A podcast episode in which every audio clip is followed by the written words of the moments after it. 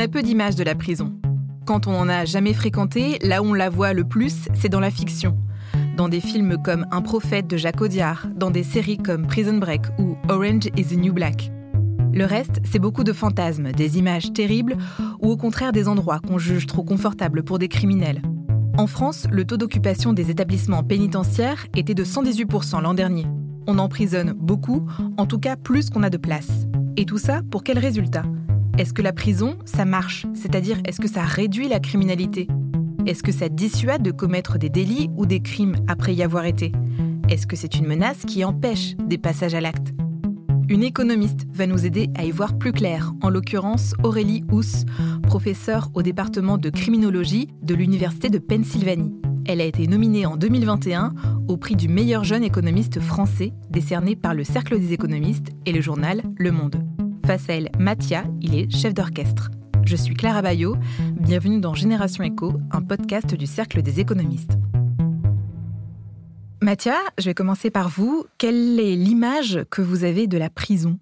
Je pense qu'elle est malheureusement forcément négative. De toute façon, on entend toujours des choses négatives sur la prison. Évidemment, vous avez rappelé les chiffres de la suroccupation. On entend tout le temps les histoires des bâtiments qui sont en train de s'effondrer, des rats qui sont dans les cellules. Je pense pas que ce soit quelque chose de forcément positif qui en sort de là. En plus, la privation de liberté, de toute façon, n'est pas forcément positive. Donc j'imagine que la prison n'est pas un endroit où on y passe un temps euh, extraordinaire. Après, fantasme, série, réalité, je pense que c'est assez compliqué. Il y a quand même des rapports qui existent et ils sont jamais très positifs sur les conditions d'incarcération des prisonniers, en tout cas en France aujourd'hui. Est-ce que ça vous semble quelque chose d'utile, qu'on doit garder en société malgré tout?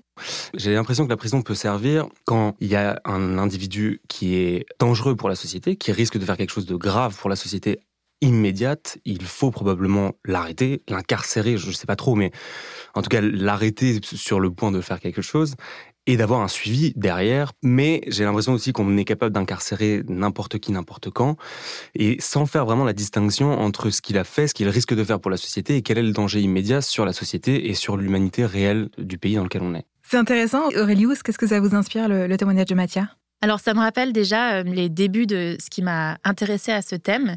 J'étais étudiante en sciences sociales, en économie et en sociologie, et j'étais membre du GENEPI, qui était une association d'intervention en prison et qui aidait les citoyens à parler de la réalité de la prison. Donc pendant deux ans, j'intervenais régulièrement dans la prison de Fresnes. Et avant de participer à cette association, j'avais euh, les mêmes images que vous sur en quoi concernait la prison. Et donc tout ça, c'était en 2007. C'était au moment de la campagne présidentielle de Nicolas Sarkozy. Un des grands thèmes, c'était l'insécurité. Est-ce que des peines plus longues pourront effectivement faire baisser la délinquance, faire baisser le crime? Donc, je m'y suis intéressée pour voir est-ce que justement un passage en prison réduit le crime? Si oui, avec quel coût direct et avec quels effets collatéraux? Et quelles ont été les réponses? La réponse est assez compliquée et elle dépend beaucoup des pays. Donc déjà, ça c'est un point de départ, je pense, important à savoir, qui est la plupart des travaux portent sur les États-Unis. Et les États-Unis est un pays qui incarcère énormément. À la fois parce que des crimes moins graves peuvent vous mener en prison, et parce que les peines prononcées sont plus longues. Donc après, au bout d'un moment, ça fait que ben, la population carcérale augmente. Et donc euh, l'augmentation de la population carcérale aux États-Unis a surtout eu lieu dans les années 80, 90, 2000. Mais il y a à peu près six fois plus de personnes détenues aux États-Unis qu'en France. Il faut garder ça en tête parce que évidemment, plus on incarcère, a priori, moins ce que la personne a fait pour aller en prison est grave, et donc moins cette personne commettra des crimes hors incarcération. C'est-à-dire qu'on pourrait croire d'un côté, la prison, ça va détruire la vie des gens, c'est l'école du crime. Une personne qui passe en prison rencontre d'autres personnes délinquantes, apprendra à mieux commettre des crimes, perdra son emploi, aura des ruptures avec ses liens sociaux et familiaux. À l'inverse, on peut se dire, en prison, la personne apprendra sa leçon, elle ne voudra pas recommencer, ou bien elle aura accès à de la formation en prison, et donc elle récidivera moins. Donc plusieurs euh, travaux récents trouvent en fait que c'est ni l'un ni l'autre. On dirait que la prison n'a pas vraiment d'effet sur la récidive. Donc des travaux que moi j'ai fait, que d'autres ont fait, trouvent peu d'effets. Certaines sont condamnées, ne vont pas en prison, d'autres vont en prison. Pas beaucoup de différence, en tout cas dans leur taux de récidive et dans leur retour à l'emploi. Aux États-Unis, pour aller en prison, et c'est aussi vrai en France, en général, il y a très peu de situations où pour un premier crime, une personne ira en prison. À part les crimes les plus graves, on donne des chances et après, au bout de plusieurs incidents de récidive, la personne va aller en prison. Donc aux États-Unis, qu'est-ce qui se passe? Quand la personne va en prison, elle a déjà un casier judiciaire. Et les casiers judiciaires aux États-Unis sont accessibles à plein de personnes, à la fois à la justice, mais aussi aux employeurs potentiels, aux bailleurs. C'est plus difficile d'avoir accès à certains services sociaux. Et donc, ce qu'on trouve dans notre recherche, c'est qu'avoir un casier judiciaire, c'est là où vraiment ça a un grand effet sur la récidive, parce qu'à partir de là, ça vous met dans une voie différente. L'effet marginal de l'incarcération est assez faible. Justement, ça me fait penser à quelque chose dans le sens où est-ce que la prison à la base ne devait pas être la punition? Et finalement aux États-Unis est-ce que c'est pas en train de se transformer en une punition post-prison? On te prive de liberté et puis finalement en plus de ça on vous met un casier judiciaire qui vous empêche d'avoir un boulot, d'avoir trouvé un appartement, etc. Ce qui est la punition finalement plus longue que la prison elle-même. Oui, c'est ça. Et donc la prison enfin, joue différents rôles, c'est-à-dire que la prison, euh, en un, joue un rôle de punition, donc on appelle ça la rétribution, c'est-à-dire vous avez fait du mal à la société, on veut, on veut réparer le mal que vous avez fait. La prison est un moyen de faire souffrir la personne. C'est cynique quand même. Bah oui, mais c'est le concept de la justice. Voilà, c'est un des motifs. Pourquoi est-ce qu'on a des punitions? Voilà. Mais il y a d'autres motifs évidemment. Il y a la question de la dangerosité, donc on appelle ça l'incapacitation, qui est que quand une personne est en prison, elle peut évidemment commettre des crimes contre d'autres personnes détenues, mais pas envers des personnes non détenues. Et la prison est censée jouer deux rôles. Un, c'est garder les personnes détenues, donc l'institution de l'administration pénitentiaire, et de préparer à la réinsertion. Et enfin, la prison est aussi censée avoir un rôle dissuasif.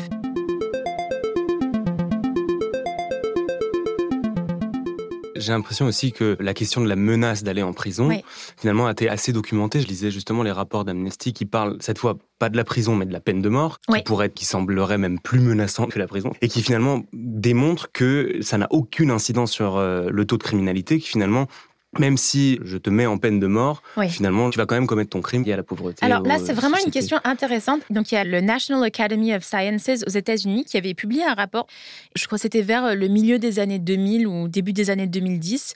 Ce qu'un comité d'experts avait dit, c'était plutôt qu'en fait, on n'avait aucune idée de l'effet de la peine de mort dans un sens ou dans l'autre. Et que les études qui avaient été publiées jusqu'à présent ne permettaient pas d'isoler l'effet de la peine de mort sur le crime.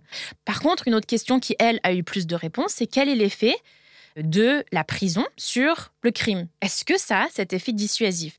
C'est un article de 1968 de Gary Becker qui disait, bon, une personne qui veut commettre un crime va considérer les bénéfices de son acte et ensuite le coût, et le coût dépend de deux choses, le coût de commettre mon acte, mais aussi la peine de prison multiplié par la probabilité que je sois arrêté. Ça veut dire qu'en fait, on a deux outils au niveau des politiques pénales. Et donc, je compare ce que le gain de ce crime au gain d'une activité légale. Donc, par exemple, avoir un, emploi que je ferais à la place d'aller voler de l'or. Soit j'augmente la peine si jamais je suis attrapé, donc des amendes plus lourdes, des peines de prison plus longues, ou bien j'augmente la probabilité que je sois attrapé.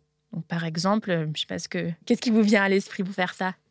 Un peu plus de policiers partout. Voilà, des policiers, des caméras piétons. Et donc la recherche s'est intéressée à ces deux volets-là. Est-ce que la menace de peine de prison plus longue réduit le crime? Et ensuite, est-ce que plus de policiers réduisent le crime? Encore une fois, on se concentre beaucoup sur crime, je crois, pour deux raisons. Un, c'est parce que pour une raison de données, parce que voilà, c'est déjà difficile à mesurer le crime. Si on veut regarder d'autres choses comme euh, la confiance des citoyens dans la justice ou dans la police, regarder les différences dans les taux de confiance, regarder l'effet, par exemple, que plus de présence policière ou des peines plus longues peuvent avoir sur les familles, sur l'éducation.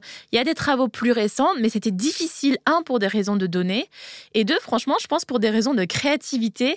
Il faut avoir ces idées de regarder d'autres effets. Le résultat principal, c'est que plus de présence policière fonctionne mieux pour dissuader le crime que des peines de prison plus longues. Il y a d'autres études qui ont montré que plus de présence policière peuvent se traduire par plus d'exposition aux violences policières, qui elles-mêmes peuvent avoir des effets sur, par exemple, les taux de réussite des enfants à l'école ou bien la santé, la santé mentale, etc. Voilà, c'est un coût, je pense, qu'il faut prendre en compte aussi. Par rapport à la durée des peines, donc les menaces générales de peine, les gens en fait connaissent pas trop l'échelle des peines. Même les personnes condamnées connaissent pas trop l'échelle des peines. Donc augmenter en théorie les peines théoriques, ça, ça marche pas très bien. Ceci dit, donc je parlais par exemple des peines planchées de Nicolas Sarkozy. Donc un de mes collaborateurs, Arnaud Philippe, a étudié qu'est-ce qui se passe bon, avec ces peines planchées. Donc lui, ce qu'il trouve, c'est qu'en moyenne, peine planchée, aucun effet sur le crime en général. En revanche, il compare des personnes qui ont pâti des peines planchées, qui ont eu ces peines plus longues, ainsi que les personnes qui étaient condamnées avec elles. Donc, par exemple, si vous, vous avez une peine planchée, on est condamnés ensemble. Moi, je l'ai pas parce que les peines planchées, c'était pour les récidivistes. Vous, vous êtes en état de récidive, pas moi. Vous avez une peine planchée, pas moi. Moi aussi, si je vois que vous vous prenez une peine longue, ça, a priori, ça va réduire ma récidive. Une autre étude en, en Italie avait étudié une politique très intéressante qui était le pape avait visité des prisons en Italie. Mhm. Il avait été outré par euh, les taux de surpopulation.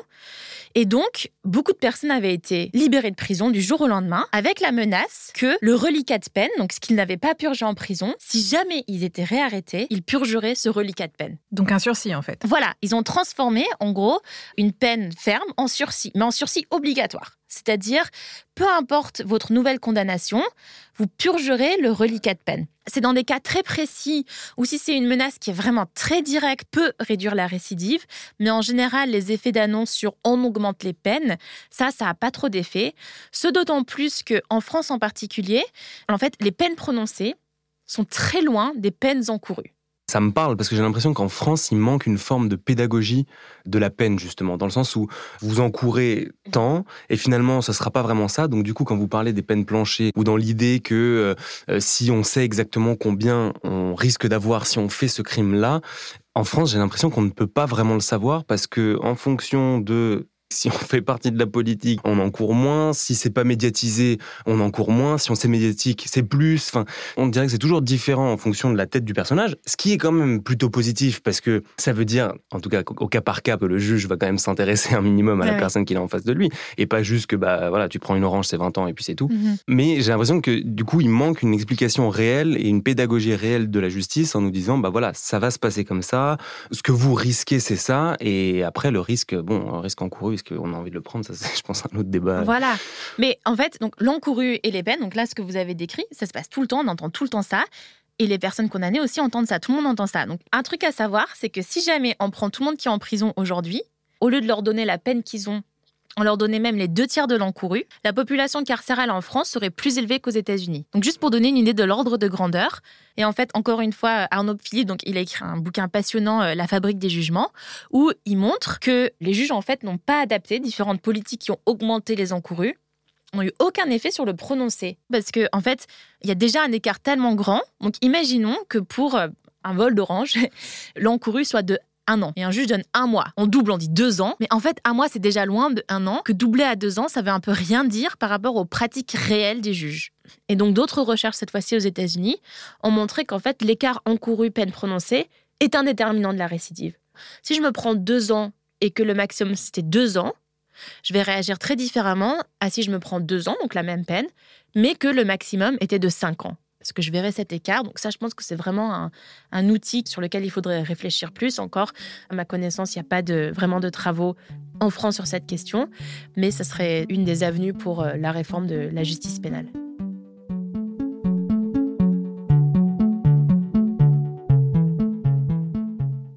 Il y a aussi la question du sursis où on va prononcer euh, 4 ans de prison, dont un an ferme. Quel va être pour l'individu l'impact de savoir qu'il va avoir 3 ans de sursis? Alors ça aussi, c'est une bonne question et je pense que les travaux en Italie sont certainement les mieux à même de répondre à cette question, avec une particularité, c'est que le sursis était vraiment mis à exécution tout le temps. C'est-à-dire que si j'ai un sursis de 3 ans, un juge peut décider qu'en fait, je ne vais pas forcément purger cette partie de la peine.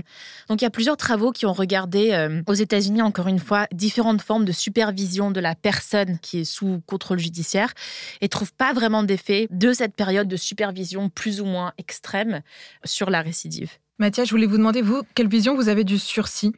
Quand vous entendez qu'un homme politique, par exemple, a été condamné à 3 ans de sursis, qu'est-ce que ça vous inspire? Je pense que nous, on est un peu biaisé par les faits médiatiques. C'est-à-dire qu'on va entendre parler d'un procès, on va entendre parler d'une peine, c'est-à-dire on va nous dire, voilà, condamné un an et six ans de, de sursis. Mais après, sur la suite de cette année ferme, souvent, on n'a pas vraiment la réponse sur ce sursis et si ce sursis a, a abouti à quelque chose. On a cette impression aussi que quand on a un homme politique, on risque moins d'aller en prison. Alors, je parle des hommes politiques, mais on parle aussi de certains délits, de la fraude, par exemple. On a l'impression l'impression qu'on a moins de risques d'aller en prison que par exemple si on trafique du cannabis, où là on a l'impression qu'on va très vite aller en prison. Comment on explique un peu ce deux poids, deux mesures euh, concernant les peines de prison? Je dois dire que c'est vraiment, encore une fois, un peu un angle mort de la recherche. Il y a beaucoup moins d'études sur le crime en col blanc. Après, il y a d'autres études sur qu'est-ce qui détermine les décisions de justice et les inégalités dans les décisions de justice. Différents chercheurs se sont intéressés à différentes euh, dimensions. Aux États-Unis, pas encore en France, c'est la dimension raciale et ethnique. Et donc, regarder les dont une, personne noire ou une personne blanche sera traitée par la justice selon en particulier la composition d'un jury. Est-ce qu'elle a au moins un membre du jury qui est noir? Donc, en fait, ce que les chercheurs trouvent, c'est qu'il y a des écarts entre les personnes noires et les personnes blanches. Avoir au moins un jury noir dans un jury ferme cet écart dans les peines entre les noirs et les blancs. Il y a eu beaucoup moins d'études, par exemple, sur euh, les dimensions sociales. Donc, je pense que c'était un peu ça votre question. Est-ce que les riches peuvent avoir des peines plus euh, légères que les pauvres?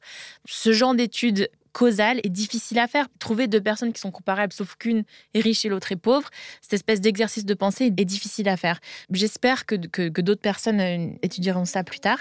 Après, d'autres disciplines comme l'histoire, les sciences politiques, etc., se sont plus intéressées à un peu la naissance des échelles de peine, etc.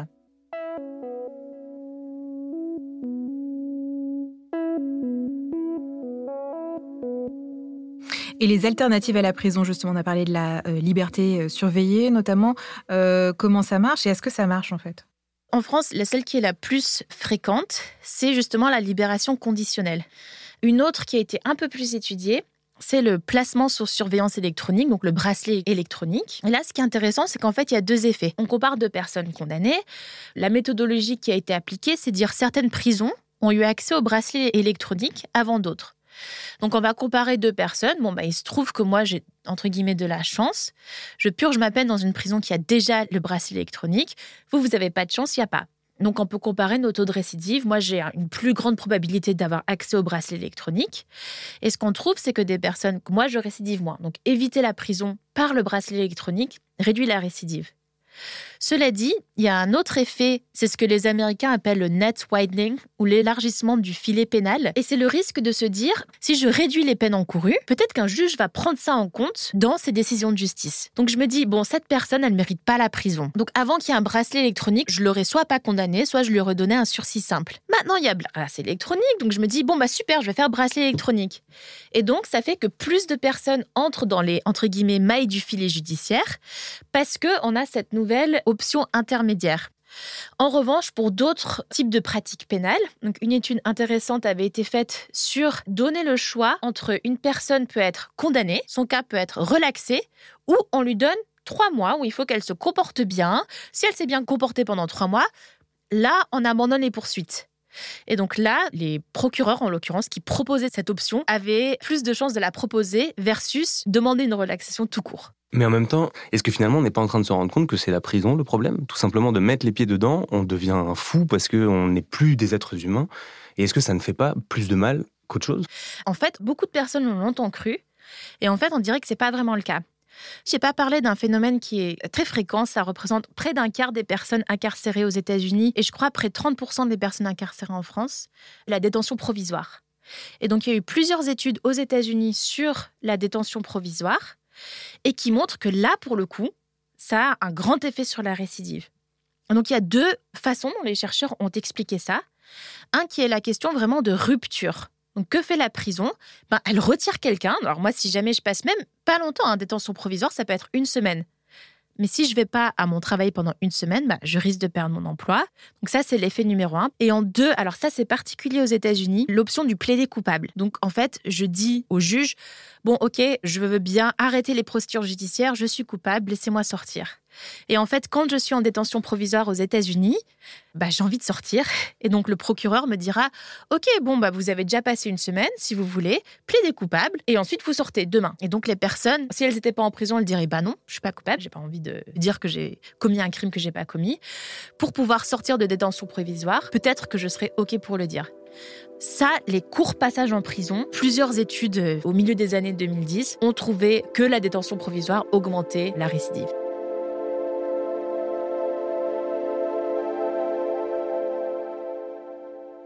Et le bracelet électronique, est-ce que c'est pas aussi pour euh, répondre au coût de la prison? Est-ce que c'est pas aussi un moyen de mettre en prison de manière plus économique? Alors l'ordre de grandeur, encore une fois qu'il faut un petit peu discuter. Donc l'ordre de grandeur d'un an en détention est autour de 30 000 euros. C'est le chiffre qui avait été donné en 2012 lors de la conférence de consensus. Je veux juste dire que c'est toujours un peu difficile de parler des coûts de la prison parce que les coûts fixes sont très élevés par rapport aux coûts variables. C'est-à-dire que rajouter une personne en prison, en fait, ça coûte pas grand-chose. Ce qui coûte cher, c'est construire les prisons, payer le personnel pénitentiaire, etc. Enfin, faire tourner une prison. La personne marginale, elle n'a pas beaucoup d'incidence sur le coût. Le coût qu'on donne pour euh, un placement à l'extérieur est de l'ordre de grandeur de 1000 euros par an. Donc vraiment pas la même échelle. C'est une, une, réponse qu'on donne, mais encore une fois, avec toujours ce risque, je pense qu'il faut prendre en compte d'élargissement du filet judiciaire, c'est-à-dire si bracelet électronique remplace détention, oui, ça fait des gains de coûts financiers. Mais si bracelet électronique remplace rien du tout, là c'est un peu plus ambigu. Déjà, le, coût augmente. Et l'effet plus généralement sur euh, la justice, la récidive, etc., n'a pas encore vraiment été étudié, mais serait important à prendre en compte également. Et est-ce qu'on pourrait penser à d'autres alternatives à la prison qu'on ne connaît pas forcément aujourd'hui en France ou qui sont juste à un stade expérimental? Justement, donc un peu ce qu'on appelle le modèle scandinave, c'est dire bon bah une personne quand elle est en prison, déjà elle a commis un acte délinquant, pourquoi elle l'a fait? A priori, c'est qu'elle n'avait pas vraiment d'alternative viable. Donc, soit pour des questions d'addiction santé mentale, soit pour des questions de formation. Et donc, l'idée, c'est de dire, bon, bah, pendant qu'elles sont en prison, on va se servir de ce temps pour donner aux personnes les ressources qu'elles n'avaient pas forcément. Donc, des ressources comme de la formation, de l'accès aux soins, de l'accès à la santé mentale, en disant vraiment, c'est un moment où on peut donner aux personnes accès à ces ressources. Donc, c'est ça un peu la théorie. Derrière, pourquoi ce genre de prison réduit la récidive. C'est toute la question. Est-ce qu'il faut que la personne soit incarcérée pour avoir accès à tout ça ou est-ce qu'il y a d'autres façons pour donner accès à un suivi médical, social, professionnel, de santé mentale hors prison? Ça, c'est des questions auxquelles on n'a pas encore vraiment répondu. Il y avait eu un débat justement quand un célèbre prisonnier, euh, dont je ne dirais pas le nom, est arrivé en prison et avait des conditions carcérales magnifiques. C'est absolument un hôtel 5 étoiles dans une prison. Et j'ai l'impression qu'en France, il y a une forme de culture de, de un peu dur aussi face, face à, l'emprisonnement. Est-ce que c'est le cas un peu? J'ai l'impression, justement, comme vous le décrivez, qu'il y a un peu les deux pôles. Soit c'est le cauchemar absolu, hmm. soit c'est un hôtel 5 étoiles. Mais voilà, c'est vrai que les, les, Français sont vraiment pas au courant du tout des conditions de détention.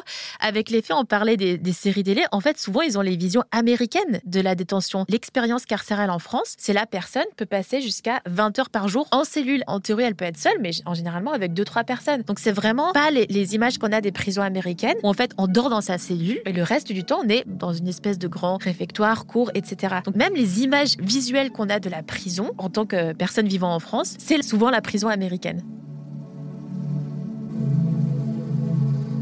J'ai eu la chance de faire partie d'un orchestre qui a une, politique euh, de lutte contre l'isolement et donc qui joue partout, dans plein d'endroits où l'isolement a, des effets, évidemment les EHPAD, les centres uh-huh. de, migrants, etc., mais aussi du coup les prisons. Et l'image était évidemment moins violente que ce qu'on peut imaginer dans, dans, une prison, mais aussi parce que on est au contact avec des prisonniers qui ne sont pas des prisonniers à haute sécurité, des dangereux euh, criminels. Et donc du coup, est-ce que ça biaise un peu l'image qu'on peut avoir de, de la prison en donnant ce contact-là, mais qui finalement n'est peut-être pas la même chose. Tout ça. Non, bien sûr, et c'est une bonne question. Je pense que c'est important. Il y, a, beaucoup de discussions sur la confiance dans la justice, et je pense que c'est un débat actuel qui est important. Je veux dire, c'est pas il y a l'effet de la détention et des politiques pénales sur les personnes condamnées, mais aussi la question de la justice va au-delà de ça. Se dire, est-ce que j'ai l'impression que quand il y a un crime, on a une bonne réponse pénale?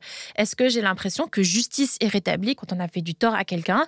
Donc quelque chose que je trouve euh, vraiment encourageant, c'est de savoir que en France, il y a de plus en plus d'appétit pour répondre à ces questions en utilisant des évaluations de politique publique, donc des évaluations de politique pénale, et que même si l'accès aux données est difficile, il y a énormément de données en France sur à la fois les expériences carcérales, les casiers judiciaires, et qui, à travers, par exemple, le centre d'accès sécurisé aux données, peuvent être appareillés à d'autres données au niveau emploi, éducation, santé, etc.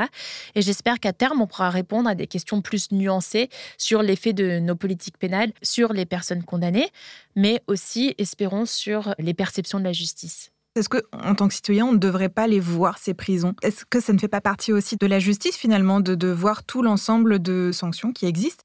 Encore une fois, c'est une bonne question et je pense que c'est quelque chose. euh, par exemple, là, les, jurés populaires ont été retirés de beaucoup, de la plupart des procès d'assises, sauf pour les crimes les plus graves. Et euh, un des problèmes, c'est de dire oui, mais si jamais on n'a plus de jurés populaires, déjà, la justice sera moins rendue au nom du peuple, mais plus par des magistrats professionnels. En un. En deux, l'expérience d'être juré, donc sans aller jusqu'à voir une prison, c'est une expérience qu'un citoyen peut avoir de comment fonctionne la justice. Donc sans aller jusqu'à aller en prison, qui évidemment c'est difficile logistiquement, des questions de sécurité, etc. Encourager les personnes à aller voir des procès qui sont publics. Pour la majorité des procès sont publics. Donc passer, je sais pas moi, soit au collège, au lycée, soit même plus tard en tant que citoyen, aller voir un procès, je pense que ça peut déjà donner des idées sur la complexité des affaires pénales et des réponses pénales.